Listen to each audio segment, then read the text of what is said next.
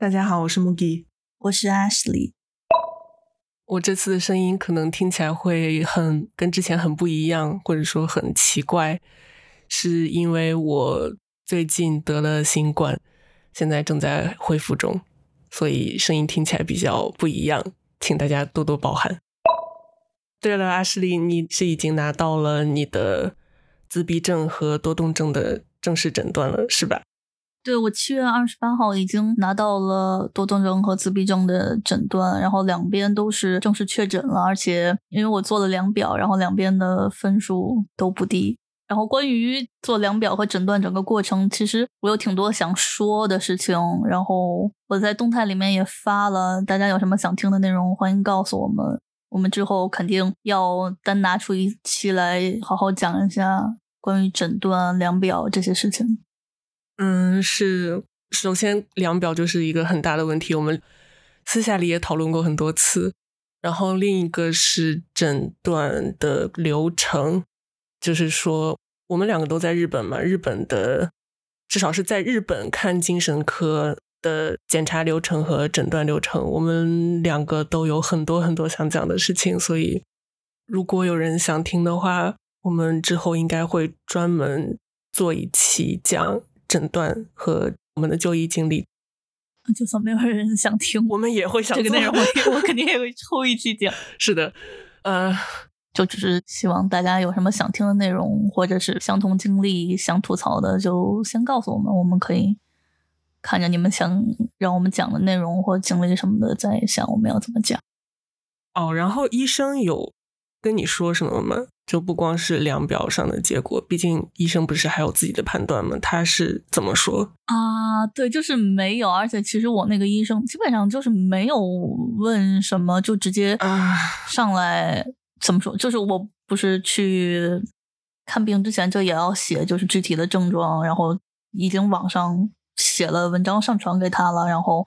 包括正式进那个诊疗室之前，也是就是要再拿纸写一遍，就是什么症状啊、开始的时间呀，然后现在有没有再去别的精神科吃的药什么，就是各种那些调查表，嗯，好几页。对，就是相当于那些东西我都写了，然后他基本上就是进去之后看着那些内容，稍微问了一问，然后然后具体就是具体问了问，然后又差不多让我再讲一遍，然后记了一些笔记。尤其是我没说清楚，又又加了细节地方，稍微记了一下笔记，然后就让我去做量表了。然后对，就相当于是我连量表都不是在那个怎么说，不是在那个诊疗室看病的那个屋子里面做的嘛，就是我一个人在另外一个等待啊等待室等候等候区，我不知道。对，就是在等候区，然后自己做的。然后那一天就我从他诊疗室出来之后，就再也没见过医生。然后第二次去拿结果的时候也是，其实他主要就是讲了一下报告，然后稍微多说了，他都没有稍微多说，他就是差不多念了一下报告上面的一些内容，然后突出讲了一下，比如说你这一项分数很高啊什么之类的。然后说完之后就问我你意外吗？是不是也不意外啊？我说是啊，我一点都不意外。我做的时候 是啊，会意外还会过来看病吗？对啊，明明就是我一开始我先来说我要查这两个病的，而且我做的时候就反正也也能感觉到，估计分儿也是不会低。然后我觉得这些话说出来，要是再剪出来，肯定又要被哈哈，就被人说你们是不是看这量表找不同，而且医生也没有什么判断，也没有好。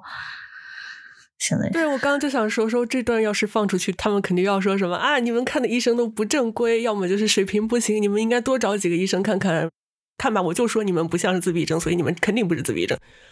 啊，对，就看着量表找不懂，然后所以就是我想说，也是因为我不是跟你说过，我尤其多动症的那个量表上，它结果报告里面都写了，就是有八项是内容相互矛盾的地方。嗯，就是因为我其实。我要是真的想对着量表找不同的话，我完全可以做到没有这些矛盾的地方，因为它问题就是重复的问题，或者是矛盾的，就是相反叙述的问题，你自己会知道啊。你想选不矛盾的选项是完全 OK 的，完全能做到的。我就是因为按所有的全都按我实际情况选，所以才会有那么多项是相互矛盾的。要是真的愿意对了对着量表，就为了要那个诊断结果，然后去选我该选的东西的话，我何必呀？啊怎么说呢？因为对任何人来说，不光是自闭症，对所有人来说，旁人看一个人的话，都只能看到那个人的表面，实际上那个人经历的挫折、内心感受到的情绪这些，如果他本人不讲的话。旁人根本不可能知道，其他人最多能做到的，也就只是通过表面上看到的信息来推测那个人他内心的想法是什么，那个人他经历了什么。但怎么说呢？因为这也是每个人都经历过的事情，就是大家肯定都不可能把自己的所有心情、所有经历都表现在外面，让让其他人看到，所以。旁人的这些推测，实际上也经常不准确，或者说，其实大部分时间都不太准确。然后，自闭症就当然也是一样的情况。我和阿诗丽表面上看起来像正常人，没有什么特殊的地方，并不代表我们就真的和正常人一样。不然的话，我们根本也不会想做这个节目。我们就是因为在生活中感受到了太多因为自闭症造成的挫折。造成的痛苦，感受到太多跟正常人不一样的地方，所以我们才想做这个节目，让更多人知道，表面上看起来像普通人、像正常人的自闭症，实际上并不是那样。是的，我完全赞同 Mugi 的看法。很多事情就是，如果本人不说出来内心的感受和想法的话，光看表面，大家谁都不会注意到，或者谁都不会理解到底是怎么样的。甚至有些事情，如果你不知道本人真正的感受的话，其实也不会完全知道事情整个的真实的样子。我们的节目就是我们在把表面的表现下我们的真实想法和感受说出来，希望能给大家一个了解自闭症的窗口。当然，不光是自闭症，同是发育障碍的多动症其实也是这样。甚至可能有人会觉得多动症表现都已经那么明显。他名字都叫多动了，怎么可能会有大家注意不到的不同？表面上看起来正常，那就一定不会是多动症。但是其实多动症也有很多类型，而且多动症的很多特点症状也是不说出来内心的想法或感受的话，大家也不太会注意到、了解不到。我自己也是因为这样，所以很长一段时间都完全没有发觉自己的多动症倾向。还有一点就是，其实我也很希，我个人也很希望正常人可以把对于我们提到的事情的想法和感受，或者正常人对于某件事的认知说出来，告诉我们。因为我们这么长一段时间内完全没有意识到自己有可能有发育障碍，也是因为很多事情，很多事情没有人告诉我，没有人告诉我们正常人是怎样的话，我们其实光看表面，光模仿表面。并不会意识到自己跟正常人是完全不同的，做一件事情的感受或者动机完全不同。所以，其实，呃，如果正常人可以告诉我们，正常人对于一件事情的想法、感受、认知，也能帮助我们更好的了解自己病的症状，然后可能会帮助到一些还没有意识到自己病的人尽快的确诊。我们做这个节目，说我们自己真正的经历感受，不是为了让大家作为医生来判断我们有没有发育障碍，而是真的是希望增进互相的理解，然后也在另一种层面上是能够帮助我们与正常人更好的相处。然后我知道你还有另外一件要更新的事情。啊，对，是关于学校的事情。对，其实我们从第一期节目前几期一直没有讲，怎么说，就是前几前几期讲的话题都是一直比较轻松、比较日常，不那么痛苦的。一方面是也是因为身为自闭症，然后包括听我们节目的观众，我们知道很多大家可能都是自闭症或自闭症的家属，然后不管是自身还是可能看到自己的家人。都算是一定程度能感受到自闭症的生活其实有很多困难、很多痛苦，所以我们一开始的节目也是不想把那些大家日常中已经能感受到的痛苦再再再怎么说，再拎出来再跟大家说。所以一开始的内容也都是比较轻松日常的。然后另一方面没有说，也是因为我可能挺早一年一年多之前就开始在学校就过得越来越痛苦，然后这几个月其实一直在纠结要不要退学的事情。然后因为我就是想退学这件事情也是跟我自闭症和多动症这个病本身有关，所以我们当时想的也是就是最好等。两个病的正式诊断结果下来之后，然后退学那边也是定了，已经要退学之后再跟大家说，不然感觉什么都没定下来，直接就拿拿出来讲，可能万一还有什么变动的话也不太合适。所以现在阿什利算是诊断报告也正式拿到了，然后退学那边的事情也是就定下来了。嗯。然后我们才想借这个机会讲一下我们在学校的生活，说是学校的生活，其实应该是在学校的挣扎。嗯，对，而且我退学的事情跟发育障碍和抑郁症这种其他的精神疾病都是一环套一环的，也不好在没有结果之前单拎出来说，那样那样的话就太不严谨。是。对，所以才拖到现在，也是 确实是我的问题。嗯，反正现在先，我们要不要先讲一下现在的我们两个现在的状况？嗯，我是之前在读硕士，然后现在是 相当于在硕士还有半年就毕业的时候决定退学，然后已经在办退学手续了。嗯，然后。我也是，也还正在读硕士。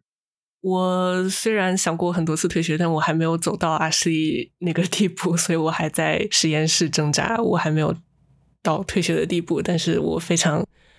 嗯，阿什利现在的经历，我算是在大学的时候也经历过，所以我非常理解阿什利的心情和他的痛苦。对，然后其实我大学的时候也想过。要退学也是大三、大四的时候想过要退学来着。哎，大学时候我们是不是就没有怎么联系过？对，因为大学我也是抑郁症很严重，比现在还严重，特别严重那种，所以就一直没有能力，没有那个能量去联系你，没有联系别人。然后我之后再联系你的时候，就已经是跟你说我想死。呃，好巧，就是那一段。然后啊，不过这是要特学也是那一段。对，一般来说，我我们两个也是，就反正之前现在好像是对半，但之前也是我联系你更多嘛。嗯，然后我大学就是我们两个大学期间，我也没有怎么联系过你，也是因为我大学抑郁症很严重，也 也是因为我不适应呃我的整个大学生活，然后抑郁症变得一下子超级严重。我发现，嗯，你说，你先说你的。已经不是想死的地步了。我大学是真的就试图自杀过两次。大学我们两个状况都极其糟糕。我们这么想的话，其实不止现在，就是其实我们在学校的状况一直都很糟糕。对，因为再往前说什么小学、初中、高中，我们都有的说。是小学有吗？小学我有，我有很多可以说。啊，对我小学其实也也算有了。那我们今天就应该在这里好好讲一下。对，而且我刚才想打断你说的是，我估计就是咱们两个人大学期间抑郁症正好是打了个时间差。你是不是抑郁是在进研究室之前，就是前面几年啊？对，我们进研究室是大三开始进，然后我是大二还没开学就抑郁了。嗯啊，对，就是因为。所以就是我们大学期间整个联系很少，就是因为你是前边那部分抑郁很严重，然后我是后面那一部分抑郁很严重，然后因为你是不擅长听课和就主要不擅长听课和什么那些呃不擅长听课和跟其他人其他同学打交道。嗯，对我是我喜欢听课，但是好像我不擅长跟别人打交道，再加上后面研究那些有很多琐碎的事情，我受不了。对，再加上研究室的环境那些，哦哦哦，等等，我不擅长跟别人打交道，是意思是我不擅长被迫跟人打交道。嗯，我如果就是你你说，如果课堂有那种就是比较自由，反正我们大学是有那种比较开放的自由式的课堂，就是你可以自己选择去跟别人组成一个小组，然后你们一起做课题，一起做讨论啊、辩论啊之类的这种，就是那种自己选的小组的话，我非常擅长跟小组的人打交道。但是那种被迫，就是老师、教授给你分的，或者那种随机跟你分好的那种，我就不行。那种我非常讨厌。那幸好你还是在你那个专业，我们这边都是基本上，尤其小组人稍微多一点的小组，都是提前分好了。啊！但是你看，我都抑郁成那个样子了，所以我也不能说是幸好吧，因为因为我们。我们很多课也都是提前分好了，所以我最后变成了 最后变成了抑郁到要自杀的样子。嗯，我们可是提前分好，然后要去就做实验都不说什么，我们甚至要一起种地、一起下河的那种。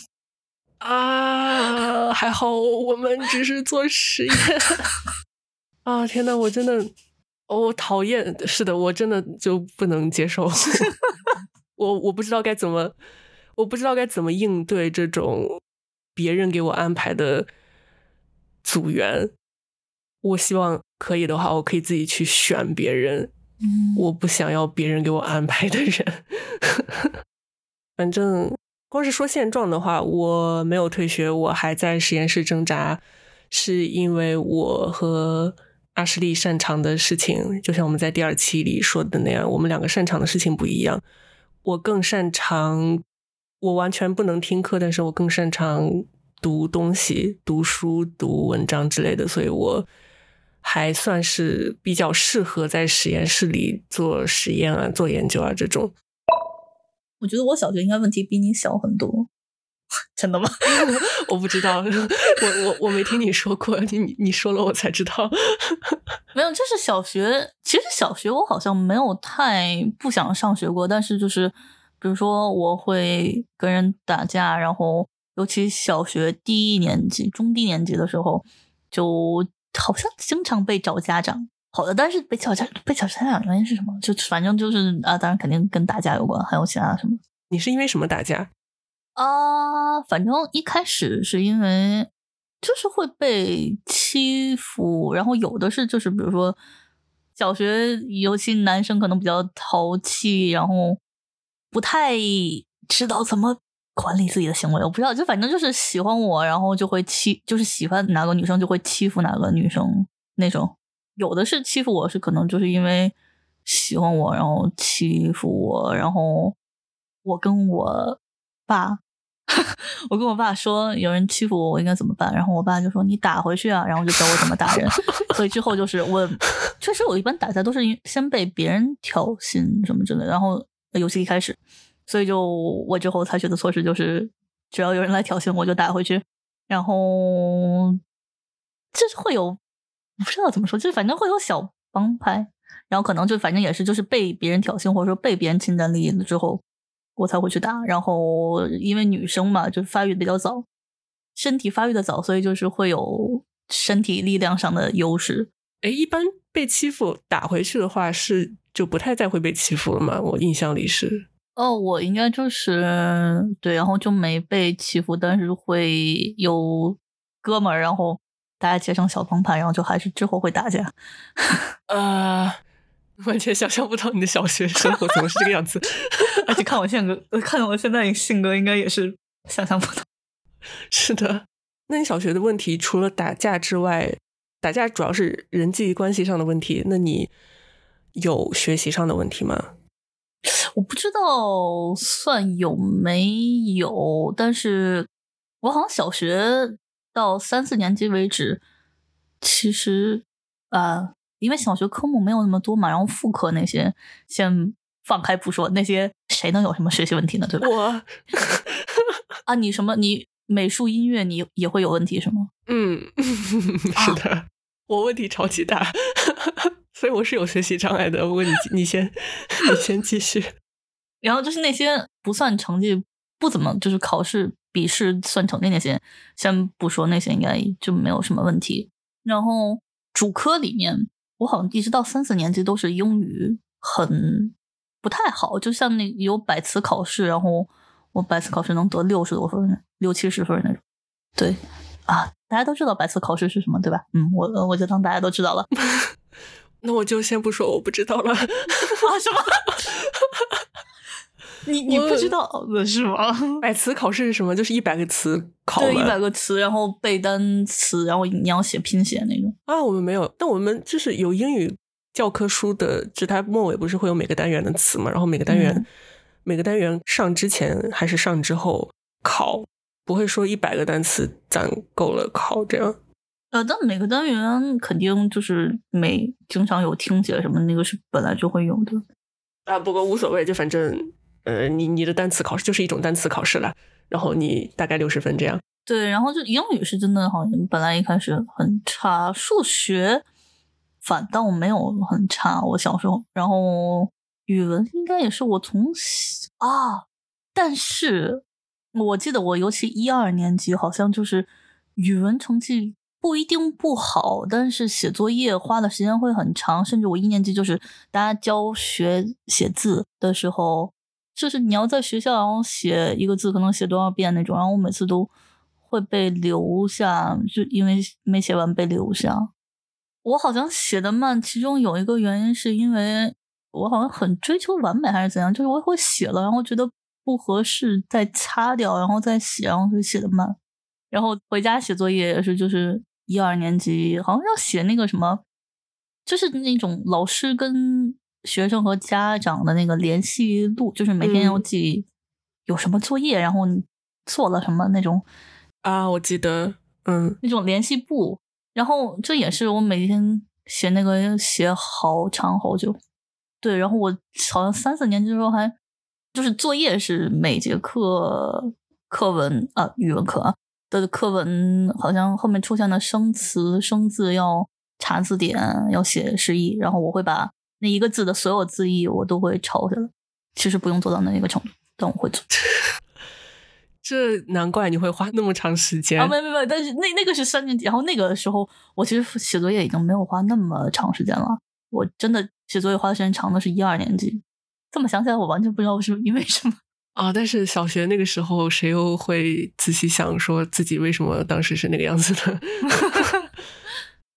所以你小学主要的问题就是打架，然后学习上是就不算好，但还行，然后作业做的慢这种吗？啊，不好是就是到可能三四年级，然后三年之后再往高年级走的时候，就是我其实成绩是很好，就然后包括英语也是我三年级、三四年级就反正课外班，然后受刺激，然后就觉得哎呀，我英语怎么能那么差，就比我讨厌的人还差，然后 然后自己去买那个什么，应该是初一、初二的英语教材，然后自己瞎做题，然后一个假期之后，英语就突然变好了。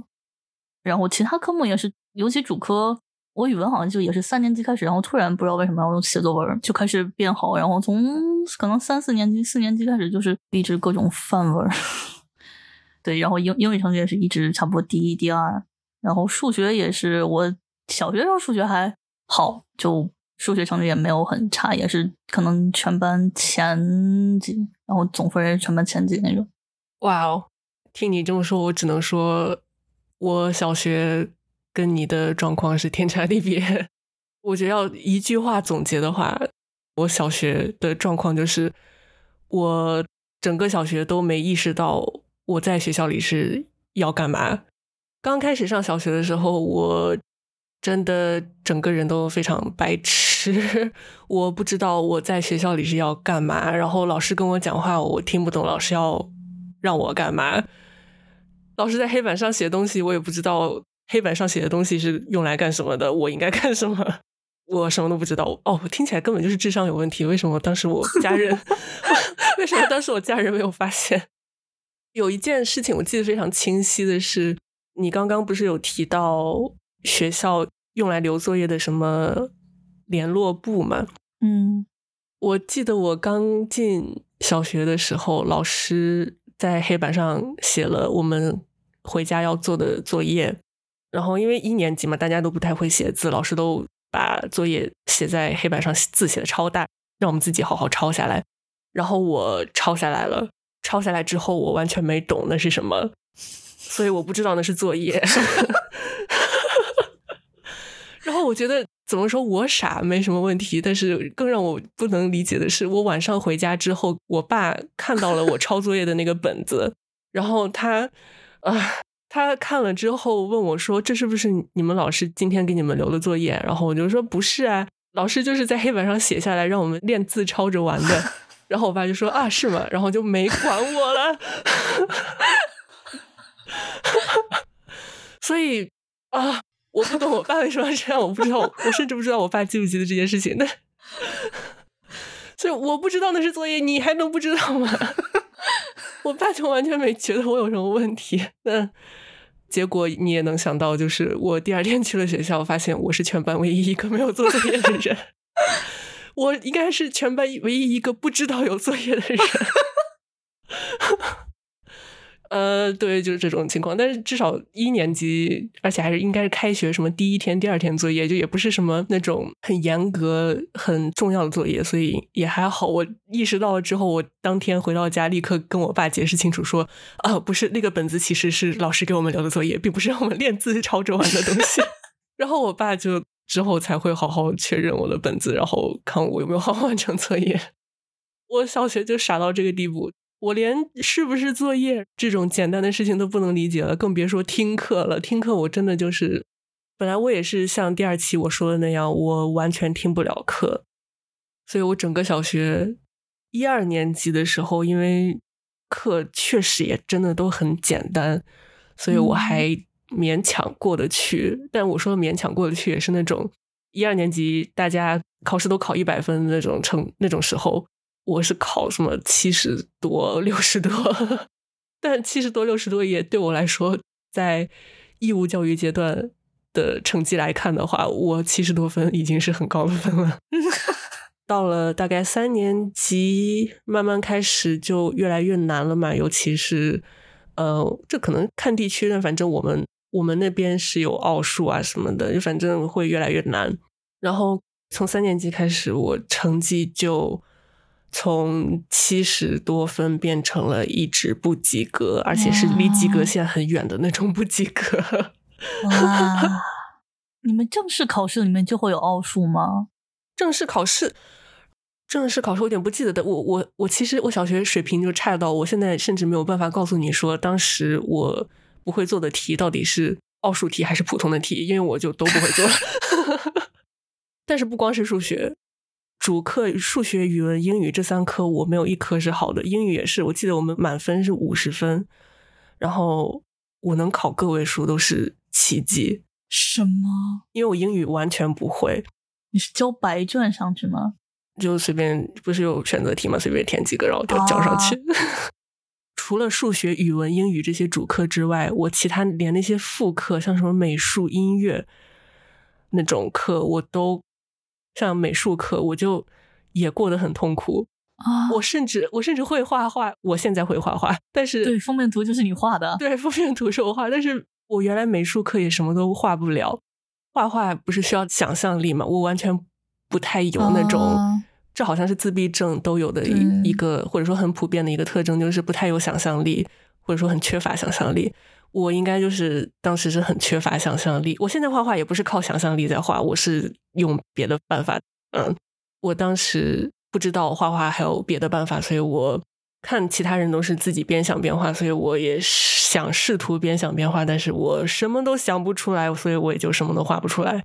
所以美术课上我也都很，只要是有课堂练习的那种那种课，我都很难过，因为其他人都能交上去。他们的画，但是我什么都交不上去，因为我就什么都画不出来，我什么都想不出来。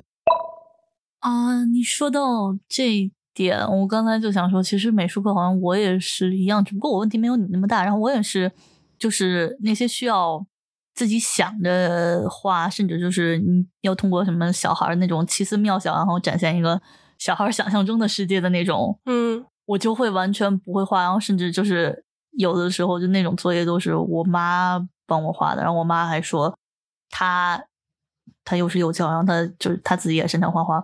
她就问我，明明我那么擅长画画，你怎么没遗传我？怎么你怎么就不会画？但是其实我是我也是能照着画，然后甚至我照着画的水平应该不差。现在应该就虽说我没有经历过专业训练，但是我正常照着画都是会别人都会被别人说就是画的很好那种。然后包括我甚至对我我不是跟你说过，就是字体我可以画嘛，就是真的是你给我一个字体，我可以照着画出来，差不多看起来完全一样的。是，而且考虑到你之前我们之前私下里聊天的时候，阿诗就跟我说。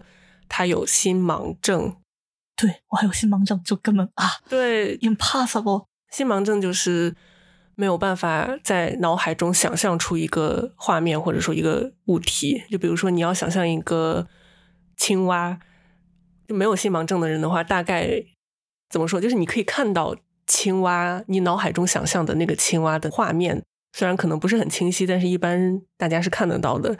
然后心盲症的话，就是什么都没有。就完全想不出来吗？我我没有心盲症，我不太知道。我觉得是，就是就算有图像，也是就是太过转瞬即逝或太过碎片，就你根本就没法真的像看那样去看这个你想象的那个画面。然后还有更多的情况是，我觉得我想象到了，是我想象到了我在看这个图的那个概念。的那种，这话正常人有人听得懂吗？但是，但我觉得有心盲症的人应该听得懂。我想象到的是我在看着那个画面，哈的那种感觉。嗯，我是我倒是是可以直接想象出来，而且可能还想象的挺清晰的。我当时美术课上不能边想边画，是因为，嗯，怎么说？我应该就解释一下，我现在为什么，我现在是怎么会画画的。我现在画画也不是靠想象力，而是我需要画什么东西的时候，我会去，比如说我要画一个老鼠，我会去搜很多很多很多老鼠的照片、真实的图片和各种其他风格老鼠的插图。我会看很多很多很多超级多老鼠的照片，然后在我的大脑里面把这些想办法融合到一起。把它变成我自己的风格，再把它画出来。但我觉得正常人不会说，就是正常人画画其实也是这样是这样，我我所以我就有点不知道该怎么解释。是我我感觉就是你随便找一个哪怕不会画画的人，你让他随手画个老鼠，他们是可以画出来的。哪怕就是可能画的不是很好，或者说不是很像，但是他们是画得出来的。然后我就不行，我如果没有去做我刚刚说的那个步骤的话，我就什么都画不出来。哦，顺便说句，如果我是就是随便别人抓我让我画个老鼠的话，我大概是会从我记忆里面看到过的老鼠的图片，然后照着那个画，或照着大概那个感觉画。就你这个都做不到什么？是，除非老鼠我，除非我之前画过这个东西，那我可以把我之前画过的东西再画出来给他们看一遍。这我可以，但是我如果没画过的东西，但是我见过的东西的话，嗯，就比如说，嗯，比如说什么，比如说我要画个青蛙，你让我随手画个青蛙，哪怕画的不像，我也画不出来，我不知道该怎么画，我不知道该从哪儿下笔，我只能画出来一个圆，我不知道怎么回事，就反正，但是。这但是你不是正常生活中就是，比如像啊，我不知道，就青蛙可能那什么一点，但是比如像什么猫狗之类的，就是你不管是实物还是就是像照片啊，或者甚至是卡通形象，你活二十多年，人生中的这二十多年应该见过很多吗？是你不能就直接现场通过那些记忆画？是我现场我现场就会画不出来，我不知道该画成什么样。哦，原来是这样。我现在觉得搞不好是因为我太看细节，我搞不清什么是重点，所以我画不出来。嗯，也有可能。拿猫来说，就让你画一只猫的话，你立刻就能想到一只猫的样子，然后你照着那只照打引号照着那只猫的样子画出来。然后我的话，你让我画一只猫，我立刻是会想出来一只猫。但是你让我照着那只猫画的话，我会不知道重点应该画哪里。我可能是会，我在看那只猫的时候，我可能关注的是它脖子下面的一撮毛。哦，然后我要画的话，我就我会不知道该画什么。然后我刚刚说的，我需要就是看大量的信息，呃，就比如说我要画猫的话，我要看大量的各种各样的猫的照片，看过之后吸收过之后才能画出来。我觉得是因为这这个过程对我来说是一个强迫我大脑去认识到猫的总体的特征是什么的一个过程，我才能我认识到了之后，我才能把它画出来。哦，所以就是如果不给你。你当场先去找各种素材去看的那个时间，然后只让你现在画你脑子里面想到那个，然后你是可以画出细节的，是吗？呃，我可我不是说可以画出细节，我可能会就是怎么说，重点就怎么说，就假设我们的目的就只是让对方让其他人看到了画，看到了你的画，让他知道是猫。然后那肯定是要抓特征画出来，猫最明显的特征画出来嘛。但是我的话，我可能就是会不知道猫最明显的特征是哪里，然后开始就是画画它的尾巴，然后画一堆毛啊什么的这种。嗯，我抓不住重点。哦，我会这么问，是因为我知道，我要是按我刚才说那种，就脑子里面出现什么，然后照着那个画的话，我是反倒是我只能画出整体的轮廓，然后细节里面的东西。应该对于我来说就很难，也是因为我有心盲症，我其实我看不到，我不是真的能看到那个图像，可能也是一个原因。你要说细节的话，应该哦，这时候细节又是两个意思，就是不是不是详细的那个细节，而是我能画出来它具体的某一个点，身上的某一个部位，或者说它脸上的某一个部位，我可以直接画个猫爪子出来。我感觉就是因为我只会看细节。然后你知道我画一个整体的猫的话，我就不知道该从哪开始画。嗯，我觉得应该是这个，所以我画其他东西也都是需要先看一大堆类似的照片，然后去抽出。我好像人工智能啊，去抽出他们的，就是从不同的照片里面抽出他们共通的特征，然后再去想办法把特征用我自己的方式表现出来。哦。这就好神奇，我我是真的就只能画外面那最外面那那条框那条线的框啊。但这个我觉得，我觉得是，我觉得还有就是你没有练过画画嘛，就是没有练过的话，本来也是只能画出来比较粗略的东西。可能吧。如果你愿意去练的话，可能也能画出来非常具体、非常详细的地方。但是啊，我不知道。我不知道。如果大家有任何建议、意见或者想分享的经历，也欢迎大家留言或者邮件联系我们。谢谢大家的收听，谢谢大家。